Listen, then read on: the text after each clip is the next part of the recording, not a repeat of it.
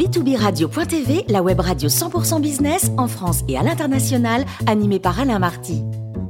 Bonjour à toutes et à tous, bienvenue à bord de B2 Business Radio. Vous êtes 49 000 dirigeants d'entreprise.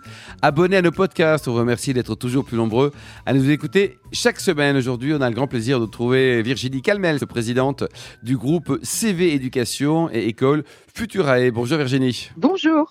Virginie, vous allez nous parler aujourd'hui de Parcoursup, un sujet qui vous tient à cœur, vous qui avez créé Futurae, l'école des métiers de demain dans les industries créatives. Oui, absolument. Alors, euh, l'école Futurae n'est pas euh, sur Parcoursup. Hein. Parcoursup s'adresse à des étudiants qui vont plutôt évoluer euh, vers des grandes écoles ou vers des universités.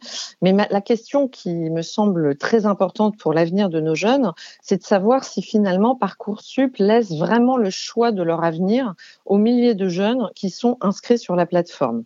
Parce que quand vous regardez euh, comment c'est organisé, vous avez une liste d'appels ou une liste d'attente ou un oui si ou oui en attente d'une place. Bref, on a quelques-unes des réponses reçues par les lycéens lors du rendu des premières propositions d'orientation et malheureusement, eh ben, ces réponses, elles ont de quoi décourager nos jeunes talents, même les plus motivés. Alors c'est vrai que moi la question que j'avais envie de poser c'est comment expliquer au fond à un lycéen que ce n'est pas tant sa motivation, ses qualités ou ses aptitudes, mais plutôt un algorithme qui va décider de son avenir. Euh, aurions-nous euh, l'idée d'appliquer le même système dans un quelconque autre segment de notre vie? Laisserions-nous euh, une intelligence artificielle décider des entreprises ou candidater, de la ville ou déménager, ou du talent à embaucher? C'est évidemment peu probable. D'autant que cette méthode de sélection est considérée comme particulièrement injuste car elle introduit des biais qui permettent de privilégier certaines catégories d'élèves au détriment d'autres catégories. Les étudiants eux-mêmes élèvent leur voix contre les inéquités constatées. Comment, par exemple, expliquer que des élèves avec d'excellents résultats se retrouvent refusés dans tous leurs vœux favoris je pense euh, par exemple à Samuel Dana qui a été refusé de toutes les classes préparatoires dans Parcoursup alors qu'il affichait une moyenne en maths en terminale de 18,5 sur 20 et un QI de 152 lui ayant permis de sauter la classe de première. Mais évidemment, consécutivement et malheureusement, comme il n'avait pas la capacité à produire ses bulletins scolaires de la classe de première, eh bien, euh, Parcoursup euh, du coup, a éliminé en fait cet excellent candidat, faute d'avoir pu fournir les bulletins de première qui, eux, étaient exigés par le système. Donc les implications d'une telle faille sont évidentes. Hein. Elles éloignent de l'objectif d'orientation et de méritocratie, qui pour moi sont clairement les fondements de notre système éducatif. Et alors, j'ai envie de vous demander pourquoi faire subir ce système de sélection aléatoire à des centaines de milliers de jeunes. Et à la Virginie, vous pensez que Parcoursup est éloigné du fonctionnement réel?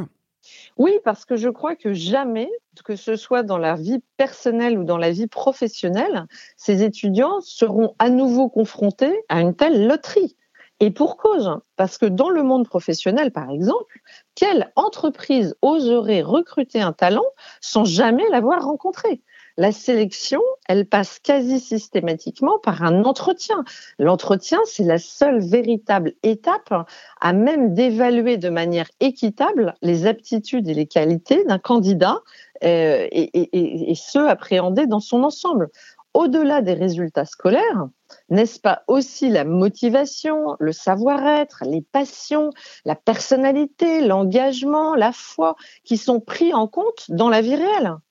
En persévérant dans un tel système déshumanisé, l'enseignement s'expose à un autre risque, celui de la fuite des talents.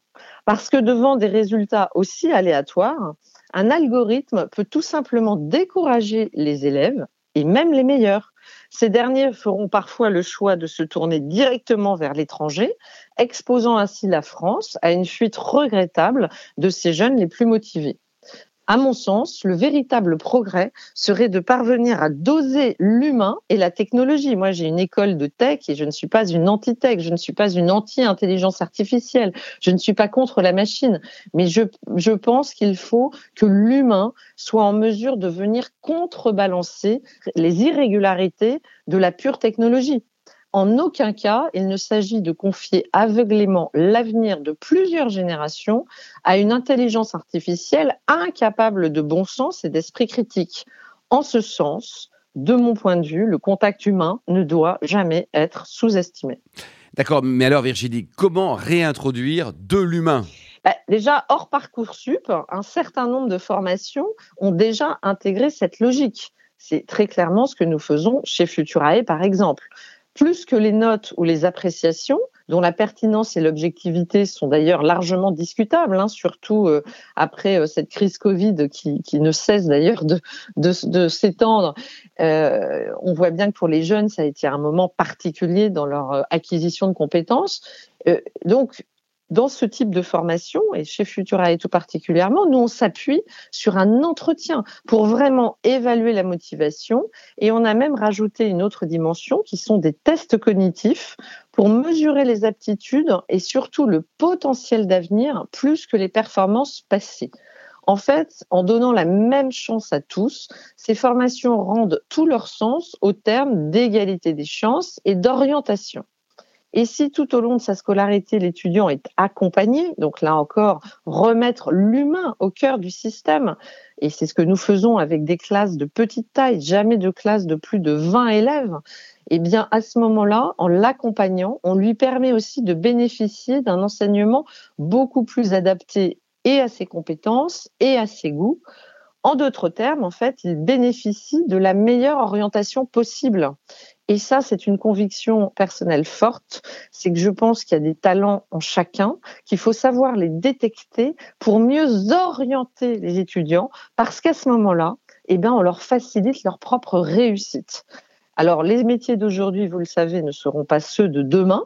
Et il est clairement de notre devoir de faire évoluer les systèmes de sélection les enseignements post-bac en conséquence. Pour moi, l'orientation de nos jeunes est d'abord une priorité absolue pour leur favoriser un chemin vers la réussite, mais du coup, il me semble que ça ne peut pas reposer sur un unique algorithme. Merci beaucoup Virginie Calmels pour cette belle chronique. Je rappelle qu'on a le grand plaisir de vous accueillir régulièrement à bord de B2Business Radio.